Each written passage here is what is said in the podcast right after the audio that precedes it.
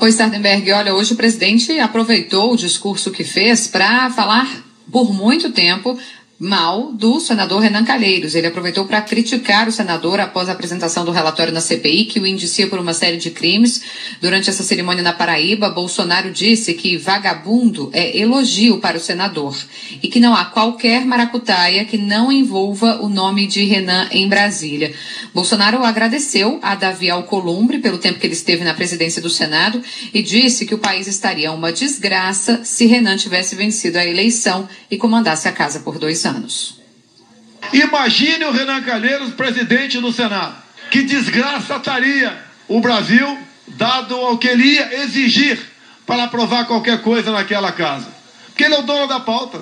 Temos a maioria dos senadores pessoas de bem. Mas não adianta você ter boa tropa se o comandante não corresponde. Como a gente sempre diz no meio militar, o comandante é o espelho da tropa.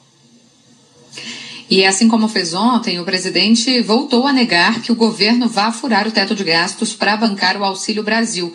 Só que isso acontece um dia depois de o próprio ministro da Economia, Paulo Guedes, cogitar uma licença para gastar 30 bilhões de reais fora do teto ou mesmo é, sugerir pedir a revisão do teto ao Congresso, né? Isso porque Guedes admite que o governo não tem recursos suficientes para bancar totalmente o novo benefício social.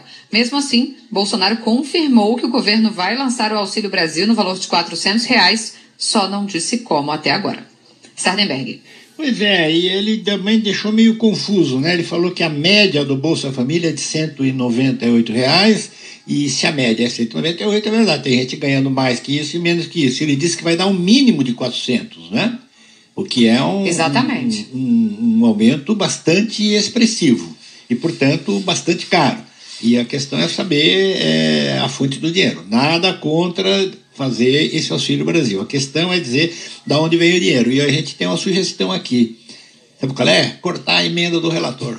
Cancelar as emendas do relator, porque é um dinheiro que é, não tem fiscalização, não tem transparência e tal. É um dinheiro que uma pessoa, que é o relator do orçamento, ele vai designando para, a, a, para tal deputado tal tem direito a 200 milhões para aplicar no seu, para comprar trator na sua cidade deputado fulano de tal tem 100 milhões e tal. Quer dizer, uma pessoa manipula um pedaço enorme do orçamento.